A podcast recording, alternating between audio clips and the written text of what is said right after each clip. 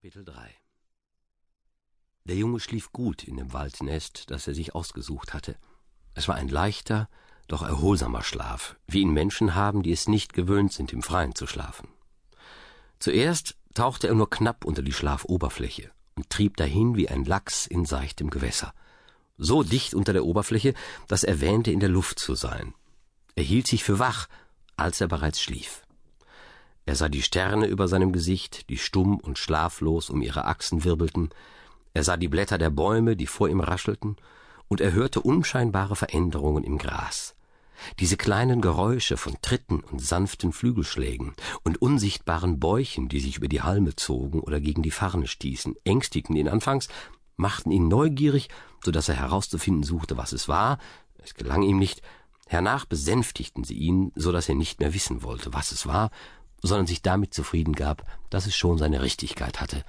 Und endlich berührte ihn das alles nicht mehr. Er schwamm tiefer und tiefer, schmiegte sich in die duftende Erde, in den warmen Boden, in die endlosen Wasser tief drunten. Es war ihm schwer gefallen, beim hellen Sommermondschein in die Region des Schlafes einzudringen, doch dann war es nicht schwierig, dort zu bleiben.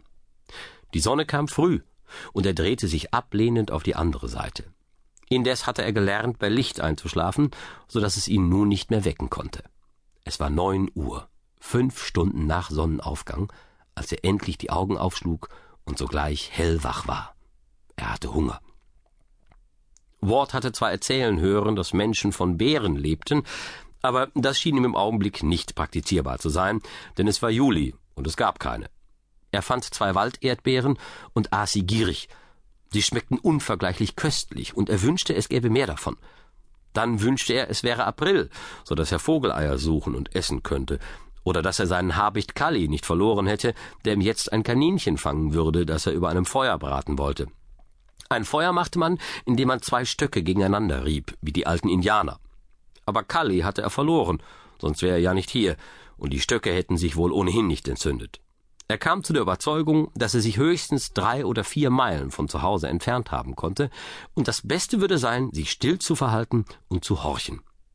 Möglicherweise hörte er dann die Leute beim Heumachen, falls der Wind günstig war, und auf diese Weise konnte er den Heimweg zum Schloss finden.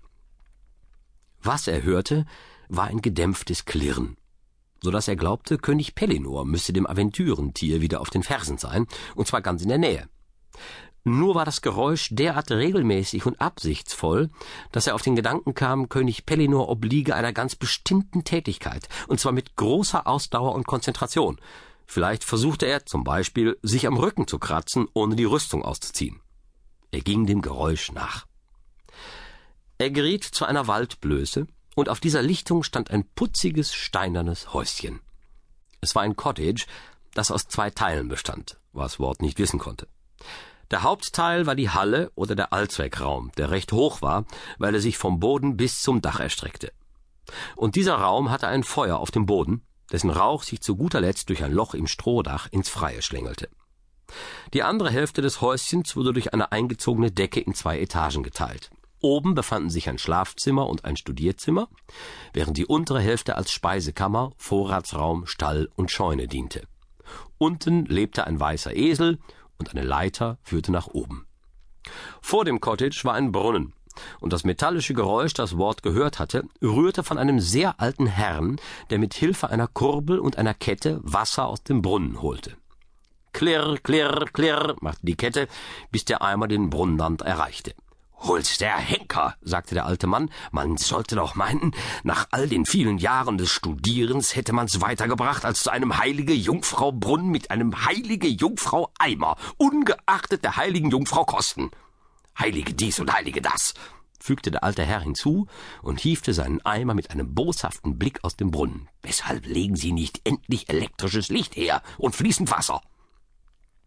Er trug ein wallendes Gewand mit einem Pelzkragen, das mit den verschiedenen Tierkreiszeichen bestickt war, auch mit kabbalistischen Zeichen, Dreiecken mit Augen drin, komischen Kreuzen, Baumblättern, Vogel- und Tierknochen und einem Planetarium, dessen Sterne leuchteten wie kleine Spiegelstückchen, die von der Sonne beschienen werden. Er trug einen spitzen Hut, ähnlich einer Narrenmütze oder gewissen weiblichen Kopfbedeckungen jener Zeit, nur dass bei den Damen noch ein Schleier daran flatterte. Darüber hinaus hatte er einen Zauberstab aus Lignum vitae, der neben ihm im Grase lag, und eine Hornbrille wie König Pellinor. Es war eine ungewöhnliche Brille. Sie hatte keine Bügel, sondern war wie eine Schere geformt oder wie die Fühler der Tarantelwespe. Verzeihung, Sir, sagte Ward, könntet ihr mir wohl bitte sagen, wie ich zu Sir Ectors Schloss komme? Der betagte Herr setzte seinen Eimer ab und sah ihn an. Hm, du bist also Ward. Ja, Sir, äh, bitte, Sir. Und ich, sagte der alte Mann, bin Merlin. Äh, guten Tag. Tag.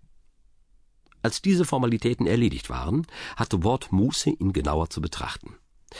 Der Zauberer starrte ihn mit einer Art vorurteilsloser und wohlwollender Neugier an, die ihm das Gefühl gab, dass es durchaus nicht aufdringlich oder ungezogen sei, ihn seinerseits anzustarren. Nicht aufdringlicher, als wenn er einer der Kühe seines Vormunds ins Auge blickte, die ihren Kopf aufs Gatter gelegt hatte und sich Gedanken über seine Persönlichkeit machte. Merlin hatte einen lang herabwallenden weißen Bart, dazu einen langen weißen Schnauzbart, der auf beiden Seiten überhing. Bei näherem Hinsehen ergab sich, dass der Alte nicht allzu sauber war. Nicht, dass er schmutzige Fingernägel gehabt hätte oder etwas dergleichen bewahre, doch schien irgendein großer Vogel in seinen Haaren genistet zu haben. Ward kannte die Nester von Sperbern und Habichten, diese aus Stöcken und allem möglichen zusammengefügten Horste, die sie von Eichhörnchen oder Krähen übernahmen, und er wusste, wie die Zweige und der Fuß des Baumes mit weißem Kot bespritzt waren, übersät mit Knochenresten und verschmutzten Federn und Gewölle. Diesen Eindruck machte Merlin auf ihn, den Eindruck eines Horstbaumes. Die Sterne und Dreiecke des Gewandes waren auf beiden Schultern mit Kot beschmiert, und eine große Spinne ließ sich gemächlich von der Spitze des Hutes herab, während der Alte den kleinen Jungen vor sich musterte und anblinzelte. Er hatte einen besorgten Gesichtsausdruck, so etwa, als suche er sich eines Namens zu erinnern, der mit Kohl anfing, doch ganz anders ausgesprochen wurde.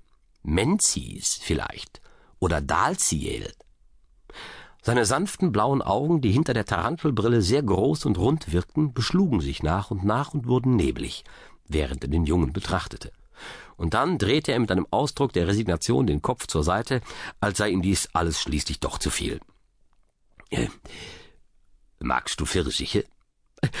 Aber ja, sehr gern, sagte Ward, und der Mund wässerte ihm, bis er voll des süßen, sanften Saftes war. Ihre Zeit ist noch nicht gekommen, sagte der Alte tadelnd und ging auf das Cottage zu. Ward folgte ihm, da dies das einfachste schien, und erbot sich, den Eimer zu tragen, was Merlin offenbar erfreute, und wartete, während der alte Mann die Schlüssel zählte, wobei er vor sich hin murmelte und sie verlegte und ins Gras fallen ließ. Als sie endlich im Inneren des schwarz-weißen Hauses waren, ein Einbruch hätte nicht umständlicher und mühevoller sein können, stieg er hinter seinem Gastgeber die Leiter hinauf und stand im oberen Zimmer. Es war der wundersamste Raum, in dem er je gewesen war. Von den Dachsparren hing ein richtiger Corkin Drill herab, sehr lebensgetreu und erschreckend mit Glasaugen und ausgebreitetem Schuppenschwanz.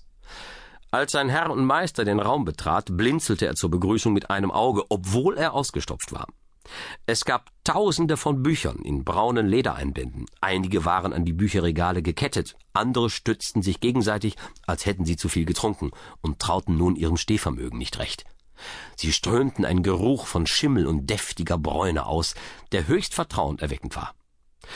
Dann gab es allerlei ausgestopfte Vögel, Gecken und Elstern und Eisvögel und Pfauen, die nur noch zwei Federn hatten, Vögelchen so winzig wie Käfer und einen vermeintlichen Phönix, der nach Zimt und Weihrauch roch. Es konnte kein richtiger Phönix sein, da es jeweils immer nur einen gibt. Über dem Kamin hing eine Fuchsmaske, unter der geschrieben stand Grafton, Buckingham nach Daventry, zwei Stunden, zwanzig Minuten.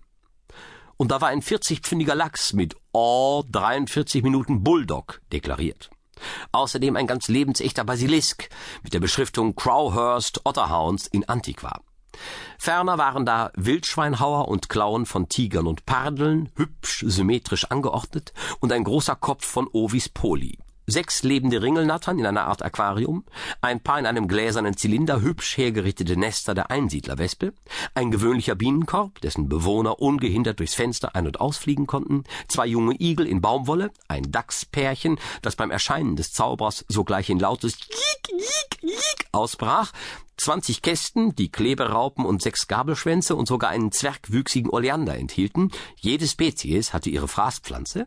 Ein Gewehrschrank mit allen möglichen Waffen, die erst im nächsten halben Jahrtausend erfunden werden würden. Ein Angelbehälter Dito. Eine Kommode voller Lachsfliegen, von Merlin selber gebunden.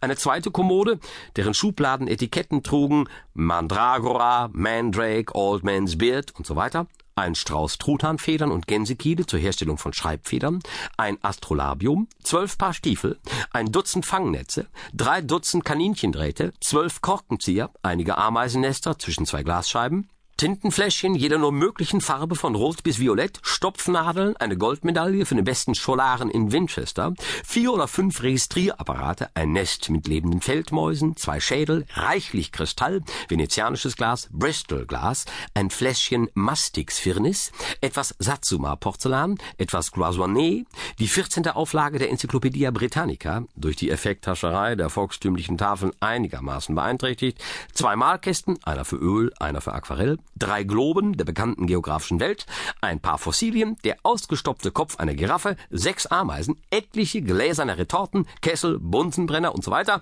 dazu ein kompletter Satz Zigarettenbilder mit Wildgeflügel gemalt von Peter Scott. Merlin nahm seinen Spitzhut ab, als er diese Kammer betrat, da er für die Decke zu hoch war, und sogleich gab es ein Gewirbel in einer der dunklen Ecken, ein furioses Flügelgeflatter, und schon saß eine lohfarbene Eule auf dem schwarzen Käppchen, das den Schädel schützte. Oh, was für eine hübsche Eule, sagte Ward. Doch als er zu ihr ging und die Hand ausstreckte, machte sich die Eule noch einmal so groß, hockte da, steif wie ein Feuerhaken, schloss die Augen, so dass sie nur noch durch einen ganz schmalen Schlitz sehen konnte, wie man's beim Versteckspielen tut, wenn man die Augen zumachen soll, und sagte mit unschlüssiger Stimme Ist keine Eule. Dann schloss sie ihre Augen vollends und drehte den Kopf zur Seite. Ist nur ein Junge, sagte Merlin. Ist kein Junge, sagte die Eule hoffnungsvoll, ohne sich umzudrehen. Die Entdeckung, dass die Eule sprechen konnte, überraschte Ward derart, dass er seine guten Manieren vergaß und noch näher trat. Hierdurch wurde der Vogel so nervös, dass er einen Klecks auf Merlins Kopf machte, der ganze Raum war schon ziemlich weiß von lauter Exkrementen, und auf die äußerste Schwanzspitze des Cockin Will flog, wo er unerreichbar war. Wir bekommen so wenig Besuch, erklärte der Zauberer und wischte sich den Kopf mit einer abgetragenen Pyjama-Hälfte, die er zu diesem Zweck bereithielt, dass Archimedes sich vor Fremden ein wenig fürchtet. Komm, Archimedes, hier ist ein Freund von mir, er heißt Wort. Dabei streckte er seine Hand der Eule entgegen, die wie eine Gans über den Rücken des Corkin Will gewatschelt kam, Sie watschelte gestelzt, um ihren Schwanz vor Schaden zu bewahren, und mit allen Anzeichen des Widerstrebens auf Merlins Finger hüpfte. Halt mal deinen Finger hoch und leg ihn hinter ihre Beine. Nein, unters Gefieder. Als Ward dies getan hatte, bewegte Merlin die Eule behutsam nach hinten, bis ihre Läufe an Wards Finger stießen, so dass sie entweder rückwärts auf den Finger steigen musste oder das Gleichgewicht verlor. Sie trat auf den Finger. Ward war entzückt und stand still, während sich die befiederten Zehen um seine Finger schlossen und die scharfen Krallen ihn in die Haut stachen. Nun sag mal ordentlich guten Tag, sagte Merlin. Ich will nicht, sagte Archimedes, blickte fort und hielt sich fest. Wirklich ein hübscher Kerl, sagte Ward. Habt ihr ihn schon lange? Archimedes ist bei mir, seit er klein war. Ja, seit er ein winziges Köpfchen hatte wie ein Küken. Ich wollte, er wird was zu mir sagen.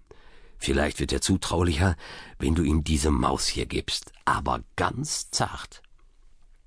Merlin holte eine tote Maus aus seinem Käppchen. Die verwahre ich immer hier, auch Würmer zum Angeln. Ich finde es sehr bequem. Und überreichte sie Wort, der sie etwas zimperlich Archimedes hinhielt. Der gekrümmte Schnabel sah aus, als könne er Unheil anrichten. Doch Archimedes beäugte die Maus, warf Ward einen Blinzelblick zu, bewegte sich auf dem Finger näher heran, schloss die Augen und beugte sich vor. So stand er da, mit geschlossenen Augen und einem Ausdruck des Entzückens auf dem Gesicht, als spreche er das Tischgebet, und dann nahm er mit einer absurden seitlichen Knabberbewegung den Happen so sanft an, dass er nicht einmal eine Seifenblase zum Platzen gebracht hätte. Mit geschlossenen Augen blieb er vorgebeugt sitzen, die Maus hing ihm im Schnabel, als wisse er nicht, was er mit ihr anfangen solle. Dann hob er den rechten Fang, er war Rechtshänder, obgleich behauptet wird, dass das nur bei Menschen vorkomme, und packte die Maus. Er hielt sie hoch, wie ein Junge einen Stock oder einen Stein hält oder ein Konstabler seinen Gummiknüppel, beäugte sie, knabberte an ihrem Schwanz. Er drehte sie herum, so dass der Kopf vorne war, denn Ward hatte sie falsch herum offeriert, und machte einen Schluck. Er blickte die Zuschauer der Reihe nach an, wobei ihm der Schwanz aus dem Mundwinkel hing, als wolle er sagen, ich wünschte, ihr würdet mich nicht so anstarren, drehte seinen Kopf zur Seite, schluckte höflich den Mäuseschwanz, kratzte sich den Seemannsbart mit der linken Zehe und fing an, sich das Gefieder auszuschütteln. Lass ihn in Ruhe, sagte Merlin. Vielleicht will er erst Freundschaft mit dir schließen, wenn er dich genauer kennt. Bei Eulen geht das nicht so, hast du was kannste. Vielleicht möchte er gern auf meiner Schulter sitzen, sagte Ward und ließ instinktiv seine Hand sinken, so dass die Eule, die am liebsten so hoch wie möglich saß, den Hang hinaufkletterte und sich scheu an sein Ohr stellte. Jetzt Frühstück, sagte Merlin. Ward sah, dass auf einem Tisch am Fenster lukullisch gedeckt war. Da standen Pfirsiche, da standen weiterhin Melonen, Erdbeeren mit Sahne, Zwieback, dampfende heiße Forelle, gegrillter Barsch, viel ansprechender, Hühnchen, so scharf gewürzt, dass es einem den Mund verbrannte, Nieren und Pilze auf Toast, Frikassee, Curryfleisch und zur Wahl kochend heißer Kaffee oder Schokolade mit Sahne in großen Tassen. Nimm ein bisschen Senf dazu, sagte der Zauberer, als sie bei den Nieren angelangt waren. Der Senfnapf erhob sich und kam auf dünnen Silberbeinen zu seinem Teller, watschelnd wie die Eule. Dann entkräuselte er seine Henkel, und ein Henkel hob mit übertriebener Artigkeit den Deckel, während ihm der andere einen reichlichen Löffel voll servierte. Ah, der Senftopf ist ja reizend, sagte Wort. Wo habt ihr denn den her? Bei diesen Worten strahlte der Napf über das ganze Gesicht und stolzierte ein wenig umher. Doch Merlin gab ihm mit dem Teelöffel eins auf den Kopf, so dass er sich hinsetzte und sogleich zuleckelte. Ah, es ist kein übler Topf, sagte er mürrisch. Er tut nur so gern vornehm. Ward war von der Freundlichkeit des alten Herrn und besonders von den herrlichen Dingen, die er besaß, derart angetan, dass er es nicht über sich brachte, persönliche Fragen zu stellen. Es schien ihm passender, still zu sitzen und nur zu antworten, wenn er gefragt wurde. Aber Merlin sprach nicht viel. Und wenn er etwas sagte, geschah das nie in Frageform, so dass Ward wenig Gelegenheit zur Konversation hatte. Endlich jedoch nahm seine Neugier überhand, und er fragte etwas, das ihn schon eine Weile beschäftigte. Ähm, darf ich eine Frage stellen? Dazu bin ich da. Woher wusstet ihr, dass es ein Frühstück für zwei würde? Der Alte lehnte sich in seinem Sessel zurück und zündete eine gewaltige Meerschaumpfeife an. Allmächtiger, er spuckt Feuer! Dachte Ward, der noch nie etwas von Tabak gehört hatte, ehe er zu einer Erwiderung bereit war. Dann blickte er verlegen drein, nahm seine Kappe ab, drei Mäuse fielen heraus und kratzte sich den kahlen Kopf. Äh, hast du schon einmal versucht, in einem Spiegel zu zeichnen? fragte er. Ich glaub nicht, Spiegel, sagte Merlin und streckte seine Hand aus. Sogleich hatte er ein winziges Damenspiegelchen in der Hand. Doch nicht so ein, du Narr, sagte er zornig. Ich brauche einen, der groß genug ist, dass man sich darin rasieren kann. Das Spiegelchen verschwand, und an seiner Stelle erschien ein Rasierspiegel etwa ein Fuß im Quadrat. Dann verlangte er Bleistift und Papier in schneller Folge, bekam einen ungespitzten Bleistift und die Morning Post, schickte sie zurück, geriet in Wut, wobei er reichlich oft heilige Jungfrau sagte, und erhielt schließlich einen Holzkohlestift und einige Blatt Zigarettenpapier, womit er es sein Bewenden haben ließ. Er legte ein Blättchen vor den Spiegel und malte fünf Punkte. So, sagte er, und jetzt wirst du diese fünf Punkte miteinander verbinden, so dass ein W entsteht, Du darfst dabei aber nur in den Spiegel schauen. Ward nahm den Bleistift und tat, wie ihm geheißen. Nun ja, nicht gar so übel, sagte der Zauberer ohne Überzeugung, und irgendwie sieht's aber doch ein bisschen wie ein M aus. Dann fiel er in Träumerei, strich sich den Bart, spie Feuer und Rauch und betrachtete unverwandt das Blättchen Papier. Ähm, wegen des Frühstücks. Ach so, äh, ja, ja. Woher ich wusste, dass es ein Frühstück für zwei würde. Deshalb habe ich dir den Spiegel gezeigt. Also, gewöhnliche Menschen werden vorwärts in die Zeit geboren, wenn du verstehst, was ich meine. Und fast alles auf der Welt läuft ebenfalls vorwärts. Das macht den gewöhnlichen Menschen das Leben ziemlich leicht. Genauso wie es leicht wäre, diese fünf Punkte zu einem W zu verbinden, wenn du sie vorwärts ansehen dürftest, statt rückwärts und seitenverkehrt.